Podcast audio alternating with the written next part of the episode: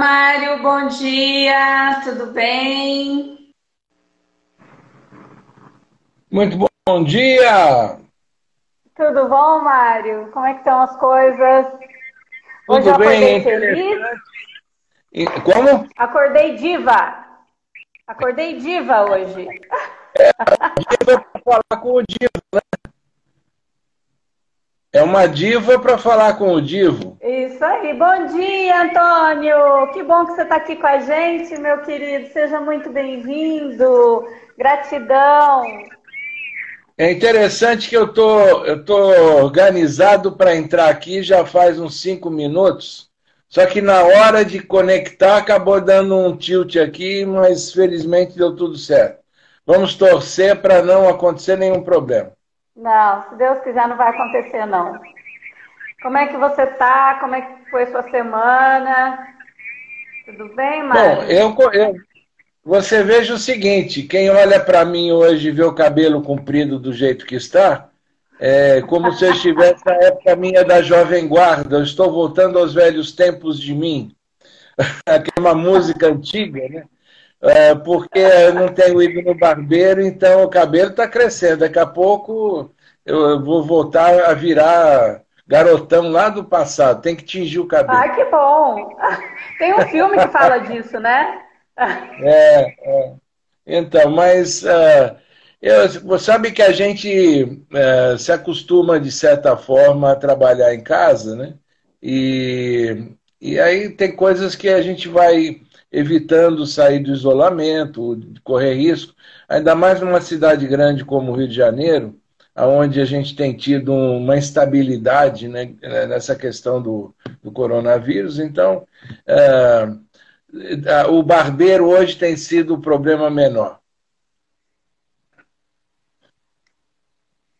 É verdade, é verdade. Eu mesma, a minha mãe foi cabeleireira há muitos anos, né, quando eu era criança. E aí depois a gente cresceu, enfim, não, ela não continuou. Aí agora na, na pandemia ela retomou os, os, dotes dela de cabeleireiro, os dons dela lá e cort, ela está cortando meu cabelo, cuidando, porque não dá, né? Minha mãe que está sendo minha cabeleireira. Bom, a família tem alguém em casa então para fazer o trabalho, né? Tem. A família tem várias cabeleireiras. Eu tenho uma prima que é uma cabeleireira super de sucesso, uma hairstylist, que chama agora, né? É, todo ano ela vai para a Europa, viajou o mundo inteiro já, e é cabeleireira, trabalha, e o trabalho dela é muito, assim, é, muito reconhecido. Ela, É. ela- a mãe dela é cabeleireira também, então, assim, é uma profissão que cresceu muito, né, Mário? Tá, estivesse eu em São José dos Campos, já estaria também me oferecendo aí para ser uma, uma cobaia da, da sua prima. Bom, vamos, vamos começar. A gente já está com algumas pessoas chegando. Vamos esperar mais um- uns minutinhos. Aí a gente já começa a nossa live. Aqui nós temos o Café com Prosa, onde você vem tomar um cafezinho comigo, regado de uma boa prosa, né? Hoje a gente está aí com o Mário Divo. Daqui a pouco eu vou apresentar ele para vocês. Uma pessoa sensacional. Aliás, me fez acordar ativa hoje. Já tirei um monte de fotos, depois eu vou colocar no meu Facebook das minhas brincadeiras aqui. Acordei inspirada hoje. É, mas ah, o, o pessoal, eh, eu tenho certeza que hoje vai, vai aproveitar bem, porque é um tema muito atual. A gente falar da- exatamente do trabalho remoto e ainda mais num dia, num, num, num dia não, num mundo, né, que está tão dinâmico. Então, vai ser um papo interessante. Aliás, o- a turma va- vai ter chance de fazer suas perguntas e, e vamos, vamos ter chance também de responder as dúvidas que a, que a, que a turma que estiver nos acompanhando tenha, né? Pois é. Bom, a, a live ela acontece toda sexta-feira, às 10 horas, onde a gente traz conteúdo relevante para você, que é micro e pequeno empresário, e quer ter mais informações, quer ter mais. Tem alguma dúvida, pode mandar para a gente, que a gente vai responder aqui nas lives também. Então, assim, é, a ideia é trazer conteúdo relevante, tanto para melhorar o processo da sua empresa, quanto também o seu desenvolvimento como pessoa humana, quanto líder é, à frente de um negócio. Né? É, se você que está aqui comigo puder nos ajudar, Bianca, minha filha, entrou aí também. É, se você puder nos ajudar, mande um aviãozinho para que as pessoas que você conhece possam vir é, ouvir desse conteúdo super bacana que o Mário vai trazer para a gente hoje, que é a produtividade nesse novo mundo né, 4.0. E também é, deixar seus coraçõezinhos para a gente saber que você está gostando, né? Colocar suas dúvidas. A Bianca, oi, Antônio Gabriel, lá de Ilha Bela, obrigada por você estar tá aqui com a gente. É, então, a Bianca vai estar tá no background ajudando a gente com as perguntas, né? Caso a gente é, não veja alguma pergunta, a Bianca vai estar tá atenta para a gente aí. Bianca, né? Se tiver pergunta difícil, é para ela não fazer, não, hein? Isso aí. Se tiver pergunta difícil, é, passa por cima. Bom, eu, se você não me conhece, eu sou Mara, sou coaching de executivos e negócios, sócia da empresa Souza Araújo, consultora empresarial há mais de 25 anos e especialista na metodologia MIT, cuja é, metodologia o Mário também faz parte, eu já vou falar um pouquinho disso também. Essa metodologia existe há 10 anos e há quatro anos eu utilizo essa metodologia nos meus processos de coaching e de mentoring. É, eu tenho um canal no YouTube, Empreendedorismo e Prosa, onde eu também coloco muitos conteúdos interessantes. Essa semana que entra agora vai ter uma aula muito legal, onde eu vou apresentar uma ferramenta para você, empresário, colocar foco no seu resultado nesse momento de retorno da pandemia. Então, não perde, que vai ser muito legal. Bom, vamos ao nosso convidado especial, né? Ao Mário, ele que é a estrela de hoje. Não, nem é... tanto, nem tanto. Como diz aquele personagem da escolinha do professor Raimundo, nem tanto, querido mestre, nem tanto. o Mário ele é PhD pela Fundação Getúlio Vargas, com foco em gestão de marcas globais. Ele é palestrante, mentor e master coach de negócios. Também é sócio-diretor da MDM, Assessoria em Negócios, e CEO nas plataformas Mental Foot, Mental Foot, né, Mário? E Dimensões yeah. de Sucesso. Tem grande vivência em gestão, em gestão de negócios das áreas públicas e privadas, no Brasil e no exterior. É consultor credenciado para aplicação do diagnóstico MIT, ele é nosso parceiro, faz parte da família MIT. Aliás, é um dos primeiros que participou com a gente, que acreditou no projeto. Ele é, ele é especialista também na aplicação do diagnóstico. Então, se você tem interesse em entender a situação atual da sua empresa, seus processos, saber como que ela está, onde você precisa, quais são os gaps que você precisa tratar para você voltar com força total dessa pandemia, pode procurar o Mário, que ele é especialista na aplicação desse diagnóstico e vai poder te ajudar muito nisso. É, ele tem certificação internacional em avaliação de perfil profissional em inteligência emocional em axiologia é, pela empresa americana Spectrum Assessment. Aliás, eu também sou, né? Sou parceira dele também nessa é, na certificação e, e, a axiologia trata um pouco de, trata de competências, né, Mário? Porque normalmente a gente ouve falar, quando a gente fala de tratar das pessoas, a gente fala é, da questão é, da, do perfil, né, das atitudes que eu tenho que melhorar enquanto líder, para eu poder melhorar minha empresa. Mas a axiologia vai um pouquinho mais à frente, ela vai tratar também das competências, né? Fala um pouquinho disso para gente, Mário. Bom, é, bom, primeiro eu quero agradecer aí as suas palavras, a, as referências que você fez para mim. Agora a gente entra numa conversa bastante objetiva, que eu acho que é a, a expectativa né, das pessoas que estão nos acompanhando. Você me pergunta sobre axiologia e, e competência. É, uhum. as, em geral, em geral uh, existe uma tendência no mercado, no, quando se fala em recursos humanos, recrutamento, seleção, em geral se usa muito a expressão comportamento. Ou seja, como é que as pessoas são. E uh, a tendência, é, neste caso, é aplicar alguns tipos de avaliação vinculados a comportamento. Quando se fala como é que a pessoa é, é claro que por trás desta atitude ou desse jeito de ser, de se comunicar, existem uhum. algumas motivações. Então, esse conjunto motivação e comportamento é o que está sempre muito mais presente na cabeça das pessoas que lidam com ah, esta área de RH e de avaliação de perfil. Com um conjunto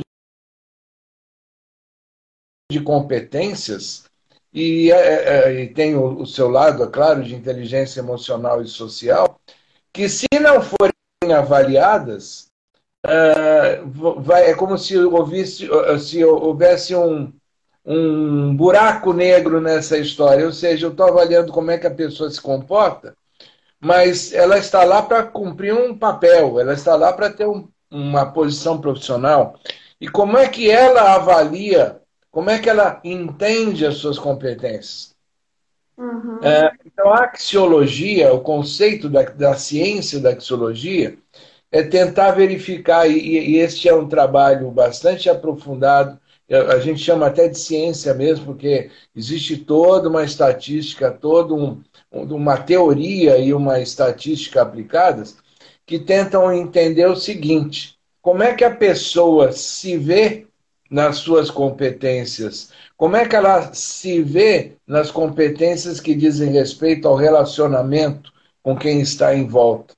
Como é que ela se vê nas suas competências em relação ao sistema, o ambiente, aquilo que é, é o contexto que a cerca? É, por trás uhum. disto, existe uma relação muito próxima com inteligência emocional e social. Então, a questão da, da axiologia e da inteligência emocional, elas são uma base mais profunda de entendimento das pessoas, do perfil da profissional das pessoas, do que simplesmente se trabalhar com comportamento e com motivação. Então, quando a gente hoje Muito legal. Uh, aplica e quando a gente aplica essas avaliações de perfil, uh, a gente normalmente transcende, vai além do comportamento da motivação e olha também essa questão de como as pessoas, eh, no caso quem está sendo avaliado, entende as, as suas competências em todos esses três, essas três frentes. Como é que ela se vê, como é que ela se vê no grupo e como é que ela se vê em relação às tarefas e ao ambiente, ao contexto em que ela vai estar inserida. Tá, legal. Eu quero dar um oizinho para Cristina Gandolfo, minha amiga, e a Maria Augusta, que são do, Grupo Mulheres do Brasil comigo. O Nilson, que entrou também. Muito obrigada, Nilson. A Sônia. Obrigada, gente. Muito obrigada mesmo. Muito obrigada. É, Mário, fala um pouquinho para gente, por favor, sobre essa questão dessa nova realidade do teletrabalho. Ele veio para ficar? Como que vai ser esse novo normal? Bom, é, essa é, a, a questão do novo normal é claro que é uma é chamada pergunta de um milhão de dólares, né? A gente ninguém ninguém consegue definir exatamente como é que vão ficar as coisas, até porque a situação é, do, do regional é diferente de um lugar para outro.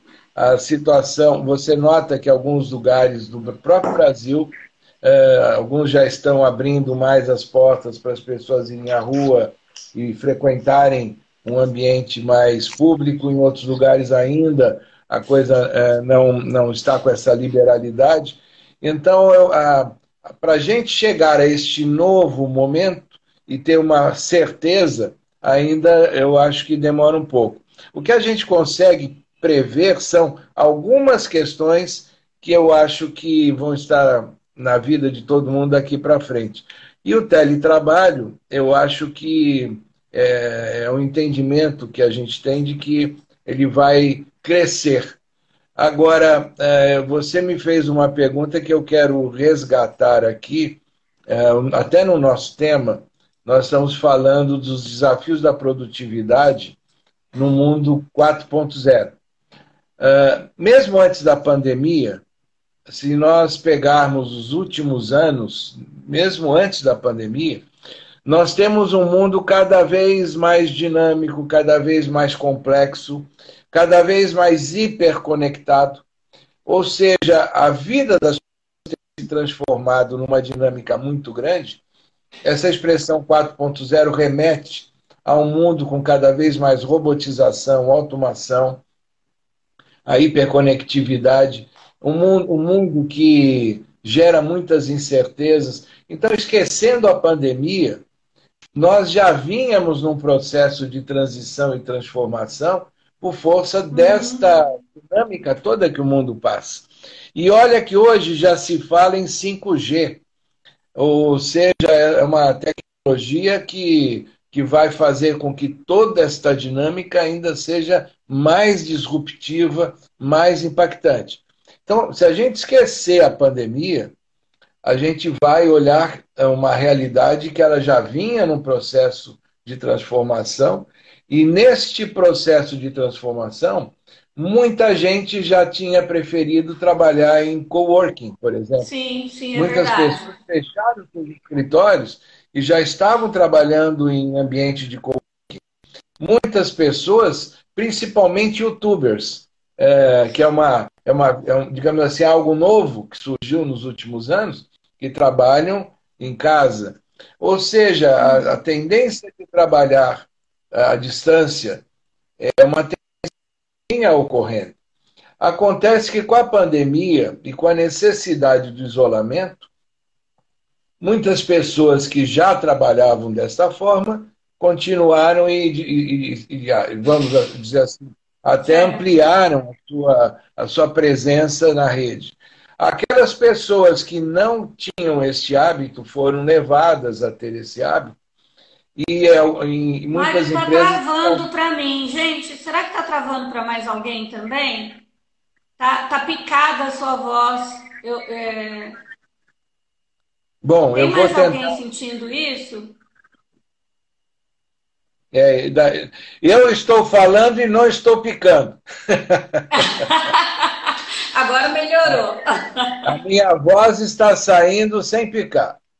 Mas eu vou repetir essa, essa parte final. Por favor, é, por favor. Muita, muitas pessoas que já trabalhavam em coworking ou em casa digamos assim, ampliaram essa presença na rede, mas aquelas que não tinham esse hábito, que trabalhavam no escritório, foram levadas a trabalhar em home office, uhum. é, as pessoas acabaram tendo que desenvolver algumas competências e algumas habilidades para conseguir ganhar produtividade num jeito diferente de trabalhar, é, porque antes estavam no escritório e agora estão em casa.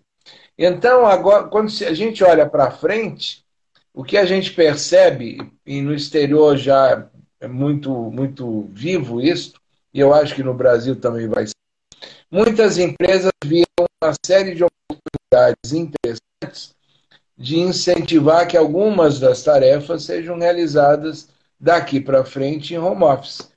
Ou seja, diminuindo espaços da empresa, eh, fazendo com que haja menos pessoas em trânsito para ter que trabalhar, as pessoas na, na comodidade de casa eh, não perdendo o tempo né, de transporte, o tempo de deslocamento, e as empresas também tendo algumas outras vantagens.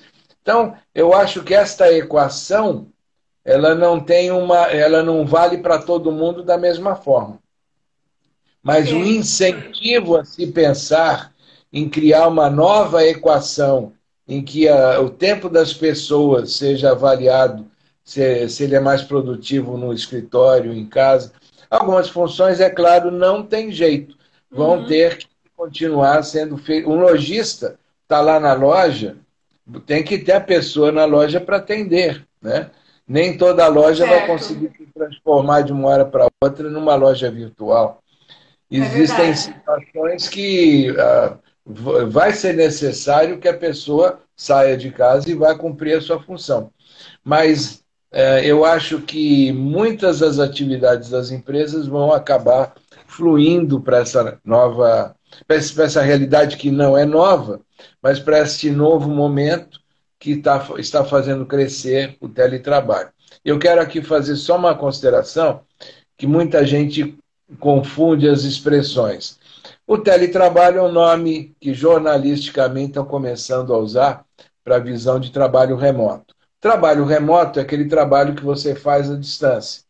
Portanto, uhum. como eu disse, já existia lá no coworking. O home office é o trabalho à distância que você faz da sua casa.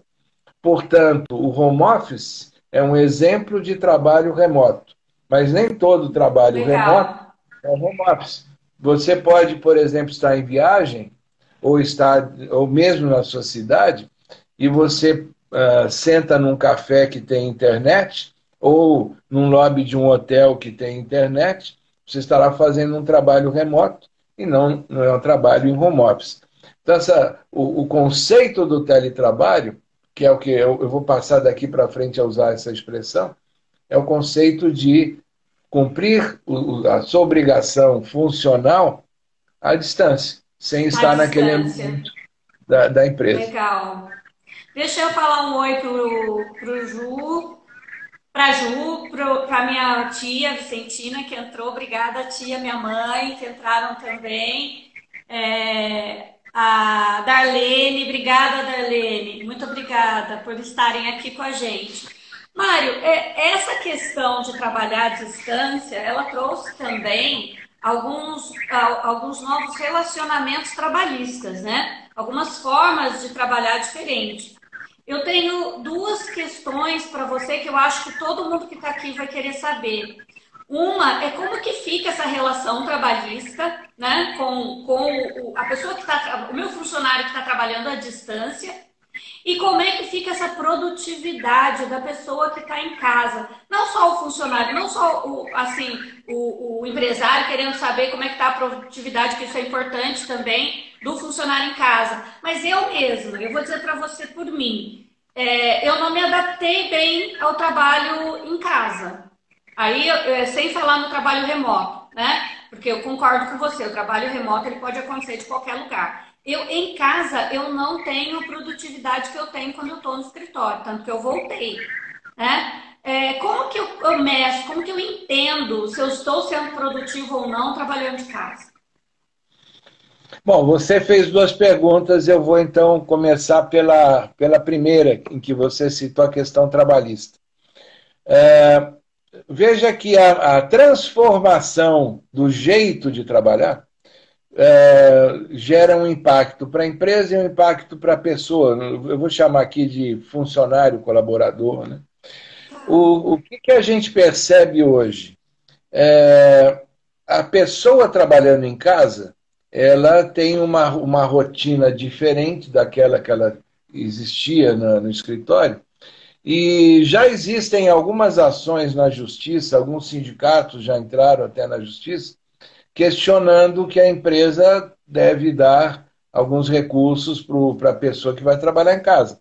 Ou seja, o, a, o funcionário, dentro desta ótica uh, de quem está reclamando, uh, e aqui eu não estou fazendo juízo de valor, eu estou, estou reportando fatos.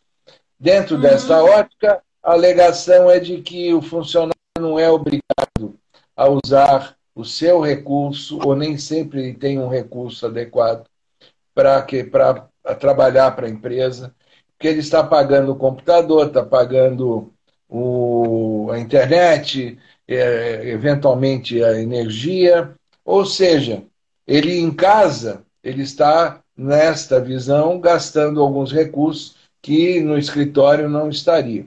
Por outro lado, alguém argumenta, mas também ele não está gastando o transporte. Por outro lado, alguém diz o seguinte, mas ele está à disposição, se ele está em casa, ele está à disposição da empresa mais tempo do que o normal. Algumas grandes empresas já começaram a criar o ponto eletrônico. Uhum. Ou seja, você não tem acesso aos dados e aos recursos da empresa para fazer um trabalho remoto, em um home office, em, fora do horário que lhe é permitido, para evitar que amanhã você entre com uma ação trabalhista. Este, digamos assim, este jogo, esta complexidade das relações que passam a existir, hoje está sendo discutida, em alguns casos, até já na justiça. E eu, eu, eu não vou aqui citar nomes nem, nem associações, mas já existem associações de pequenas empresas que estão, uh, associações que reúnem pequenos e médios empresários em algumas áreas específicas de atividade, que já estão discutindo entre si como é que elas vão tratar no futuro esta questão uh, do trabalho Porque como a legislação brasileira ela tem a sua é, tipicidade, ela é muito, é, digamos, ela, ela tem um jeito de tratar essa, essa relação entre empregador e empregado, há uhum. alguns receios por parte dos empregadores de vir no futuro a ter ações trabalhistas por força desta condição. Então, a melhor uhum. maneira é que a, na hora em que o empregado vai trabalhar em casa, isso esteja muito claro, muito bem documentado, haja uma regra bem clara do que, que vai acontecer. Se for, se for uma atividade que tem sindicato, que isso seja negociado com o sindicato, para que se evite no futuro algum problema. Nesta fase de transição, ainda tem até muito de aprendizado, mas a, é, da, na ótica do empregador, é importante que ele tome alguns cuidados e, e se garanta, de alguma forma, o ponto eletrônico, um exemplo. Eu, inclusive, acho que foi ontem ou anteontem, eu li uma matéria aqui no Rio de Janeiro e de que eh, professores da rede privada estão reclamando que o fato dele ter um trabalho híbrido agora, né, tendo que dar aula à distância, que isto tem uhum. feito com que trabalhem muito mais. Porque antes sim, eles já sim, eu tenho, eu tenho amigos professores que dizem a mesma coisa. Exatamente. Então, isto pode vir a representar algum problema no futuro? A, a gente não sabe. A, a tua pergunta, ela apontou para um fato. E existe uma preocupação com isso? Existe.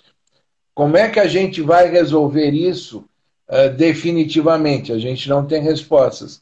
Mas cada empregador que tem os seus empregados, ou alguns empregados trabalhando à distância, eu acho que cabe é, fazer uma avaliação até com seus jurídicos, focado com o sindicato, algum acordo para evitar problemas no futuro.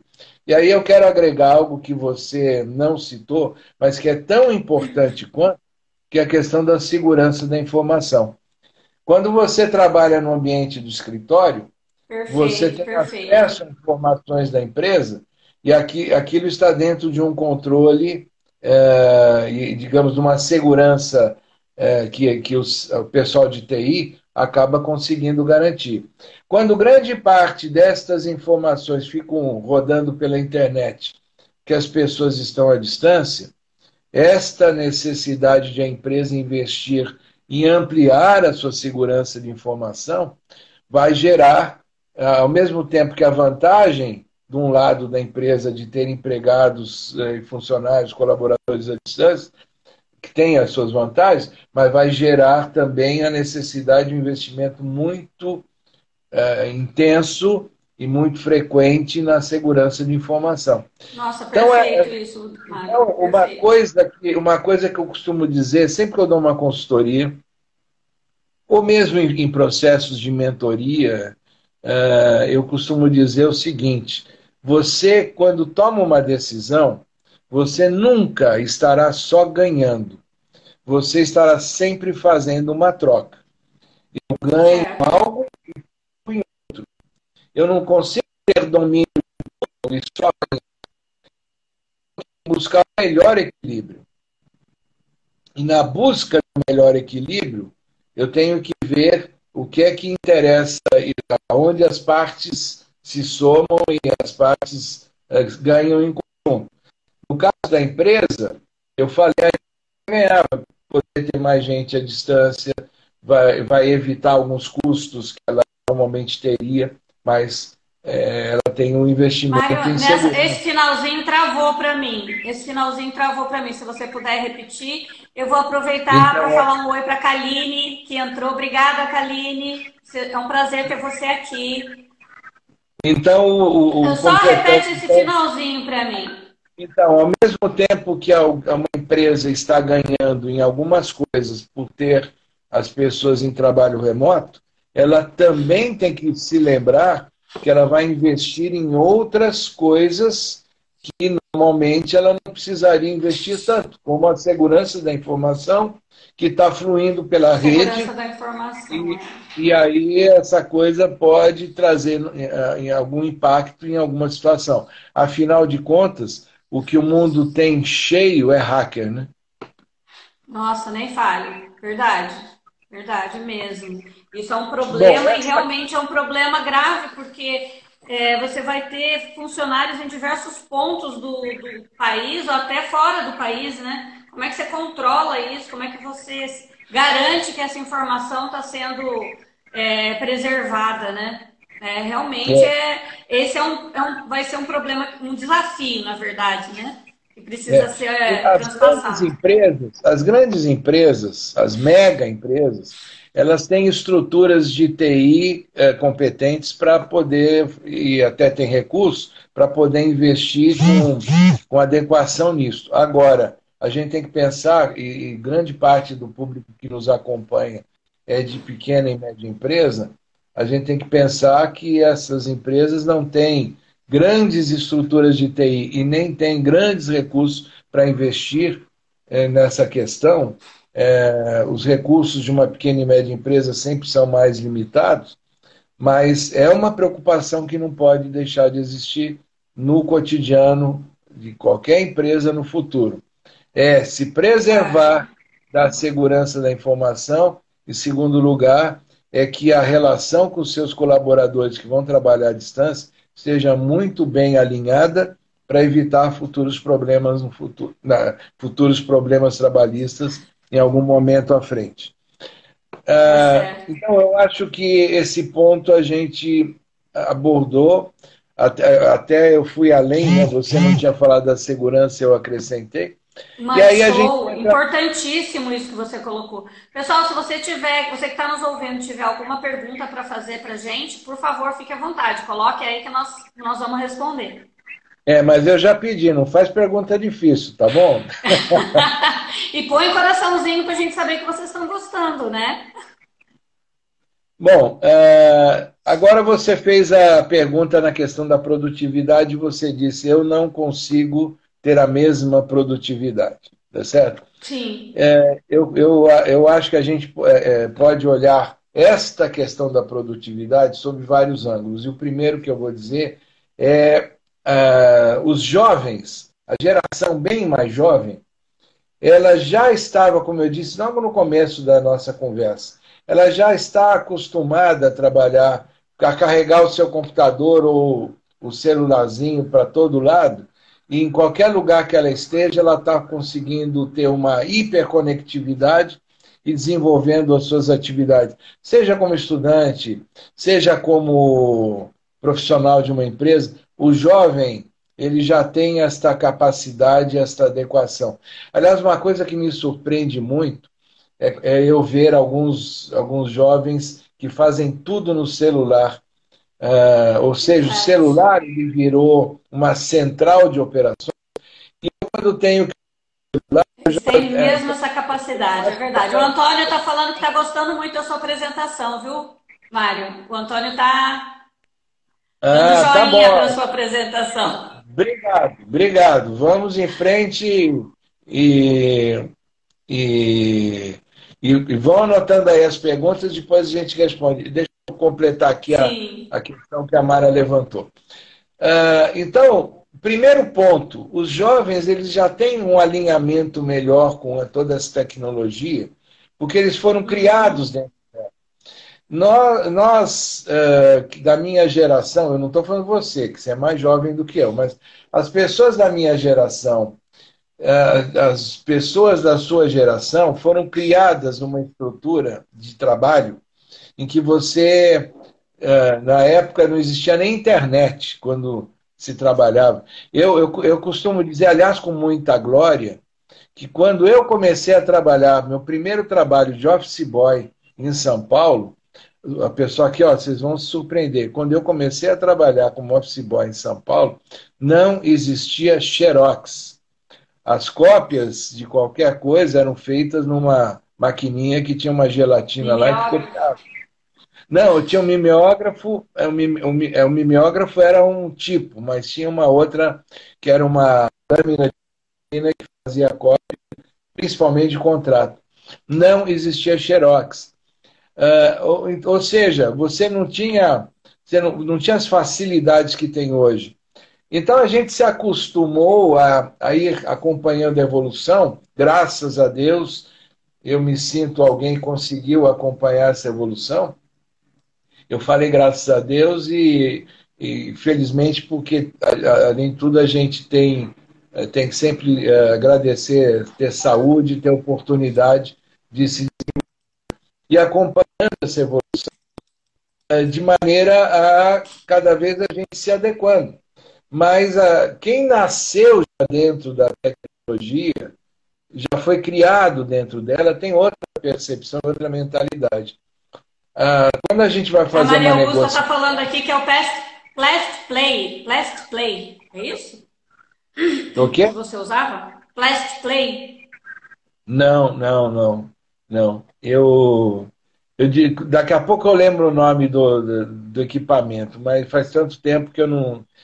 Mas o, a questão que eu, que eu quero cham, aqui apontar é que uma coisa que a gente se acostumou numa negociação, numa conversa, numa reunião, quando uma liderança está ou um gestor está trabalhando, é o olho no olho, é, é, o, é o gesto, é o, o comportamento que a pessoa tem não verbal.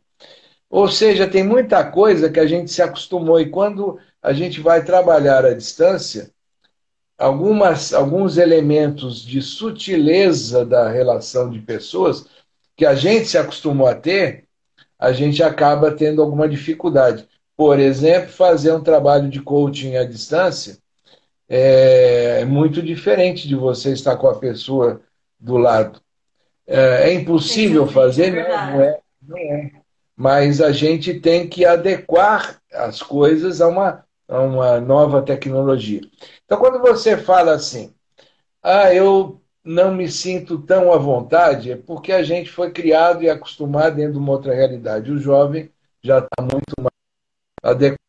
Agora, Independente Tem mais facilidade, disso, né? Exatamente. Independente disso, o que, que acontece? Existem as, as pessoas têm competências. Algumas competências são melhores ou mais desenvolvidas em uma pessoa do que em outra. Então, quando a gente olha assim, ó, o que, que a pessoa precisa, uh, como é que a gente avalia a produtividade? Produtividade para todos ficar bem claro aqui numa visão bem simples. O que é produtividade? É a minha capacidade do que eu estou produzindo com os recursos que eu estou usando. Se você, para fazer o mesmo trabalho na empresa, eh, para fazer o mesmo trabalho, usava menos tempo, e agora você está usando mais tempo, exemplo, a tua produtividade caiu. Neste uhum. sentido. Se você precisa de mais recursos na empresa do que em casa, a tua produtividade agora aumentou, porque você está conseguindo fazer a mesma coisa. Agora, a produtividade é um conceito. E ela sempre tem uma métrica dependendo de onde a gente está avaliando a produtividade. Vou dar um exemplo. Pessoal de TI, um indicador ali é quanto tempo o sistema está funcionando sem cair. Uh, se a gente vai falar em vendas, o, a produtividade da equipe ela é analisada em função de quanto se investiu e quanto se acabou ampliando a venda. E aqui, eu, de novo, eu estou falando de uma maneira muito geral, para simplificar a conversa. Então, a produtividade, ela tem métricas, depende do que, que você está fazendo com a tua função. Obviamente que se você é um gerente de projeto, você vai ter indicadores de produtividade diferentes do pessoal de vendas. Ah, então, a produtividade Sim. como conceito, a gente entende. Ela tem métricas que são aplicadas em cada caso. E aí, quando você vai trabalhar em, na, na, sua casa, aí você tem que verificar aquele, aquela minha métrica, aquilo que eu entendo como ser mais ou menos produtivo, está aumentando ou estou piorando? E aí vem a, a pergunta seguinte: se eu estou melhorando, ótimo. Né? Se, eu, se eu estou conseguindo ampliar, ótimo. Agora, será que eu consigo sempre melhorar em mais alguma coisa? Se a gente analisar as competências envolvidas no, no trabalho, no teletrabalho, e, aliás, esse, esse, tipo de estudo, eu quero aqui dar, dar um crédito uh, a, um, a, uma pessoa que, que é fantástica, e nesse, nesse estudo acabou avançando bastante, que aliás é um amigo nosso que é uh, o pessoal da Lidera, né, o Carlos e a Roberta, que desenvolveram, junto com uma equipe também, é claro, um trabalho avançado de identificar, de uma maneira até científica, quais são as competências do ser humano que influenciam no trabalho remoto. E, e basicamente foram identificadas 37 competências e essas 37 competências, é, existem, existem algumas competências adicionais para quem é o líder ou gestor. Essas 37 competências foram divididas em cinco grupos. Ou seja, como é que a Mara pode melhorar a sua produtividade em trabalho remoto? Seria avaliar essas competências que são típicas Quais aquelas que você está mantendo uma, uma força, um, um, digamos assim, é um ponto forte teu? Obviamente vale a pena você uh, aproveitar esse ponto forte. Agora, certamente, se você sente que não é a mesma coisa, que você trabalhando lá no escritório, vale a pena identificar quais são as competências que eu estou mais carente ou precisando melhorar e que poderiam me ajudar no trabalho remoto. A questão é que nem todo mundo sozinho consegue identificar essas competências. Daí que eu estou é valorizando aqui e dando crédito Olhar para si mesmo é mais difícil, né? E aí, então, por isso eu estou dando crédito aqui, valorizando o estudo que o Carlos e a Roberta fizeram e, e que eu também estou usando nos meus, nos meus no meu cotidiano, pra, inclusive para clientes, que é ah, como é que a gente identifica as competências que podem ser melhoradas e como vão contribuir para um desempenho melhor. E o desempenho melhor vai fazer com que você tenha mais produtividade e, e aquela métrica que está medindo a sua produtividade acabe uh, sendo melhorada e ampliada. E esse legal, estudo. Legal, deixa eu falar um oizinho pro, pro Marcelo, a, da, da, lá do Parque Tecnológico. Muito obrigada pela sua presença.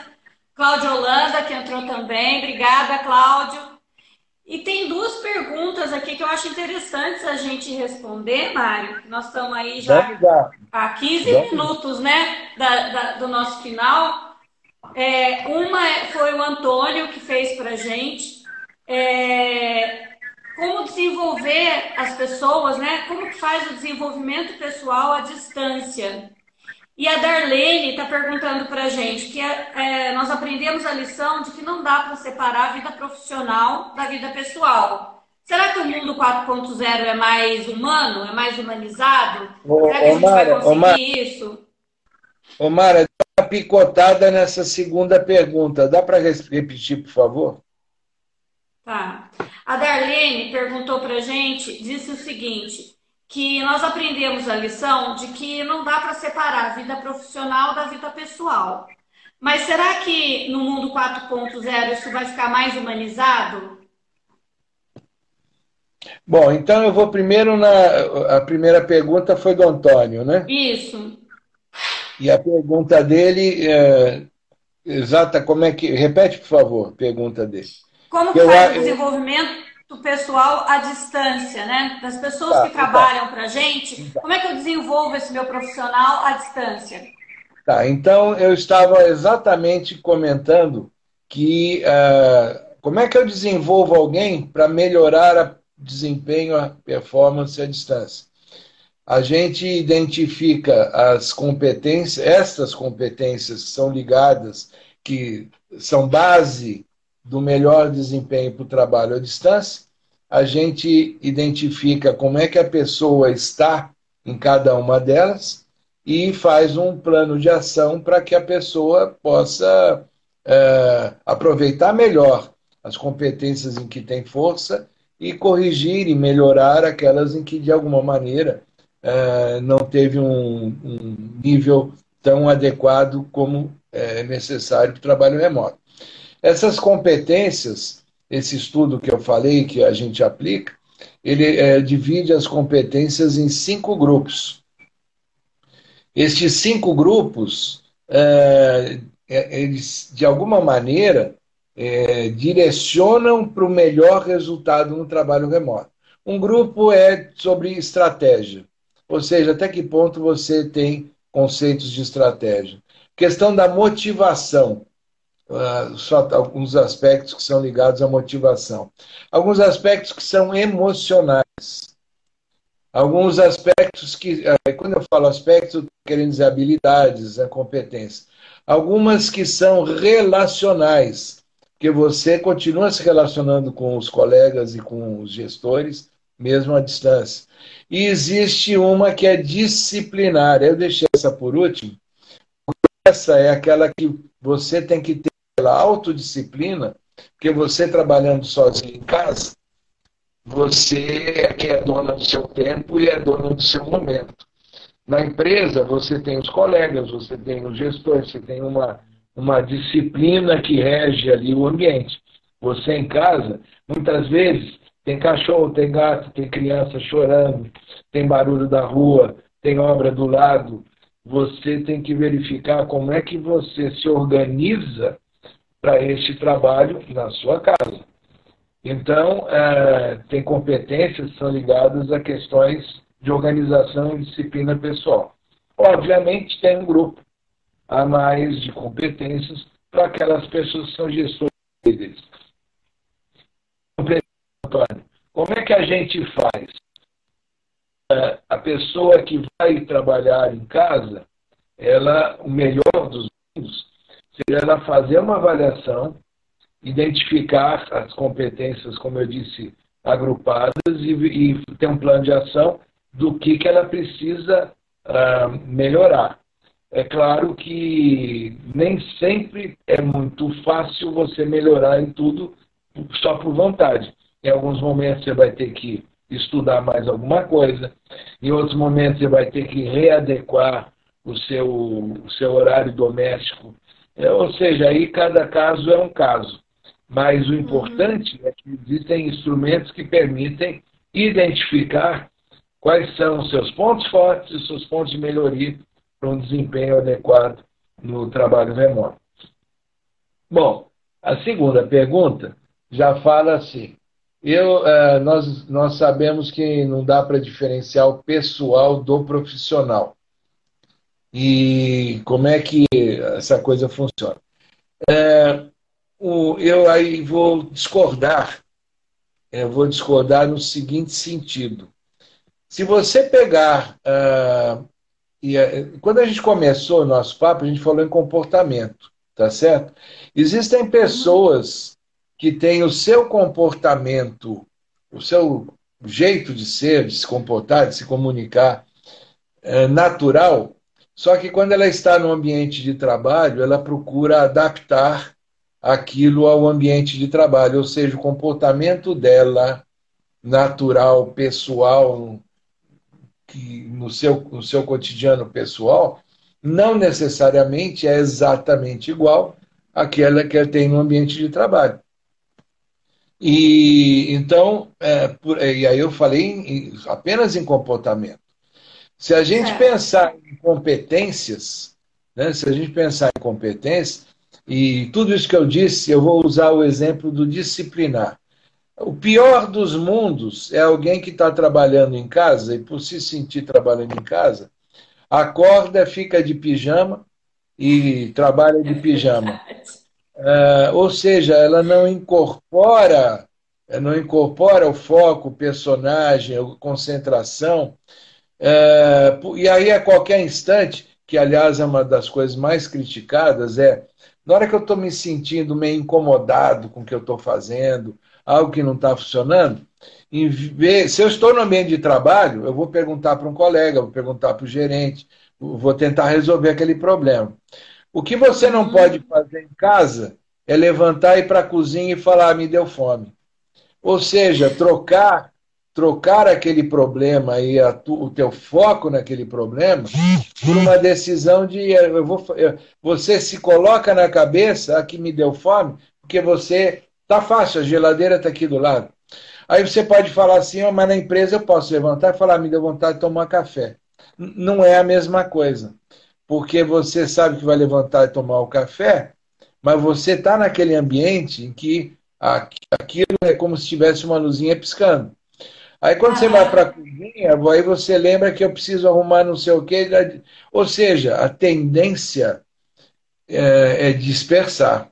Então, essa, essas competências que são ligadas à disciplina e organização são fundamentais para que você, mesmo em casa, mesmo sendo a mesma pessoa, consiga diferenciar um momento, vou dar um exemplo apenas, um momento que, como mãe, você precisa parar um pouquinho com o seu trabalho para ajudar o filho que está tendo aula ali, está precisando de algum apoio para aquela aula que ele está tá tendo. Certo. É.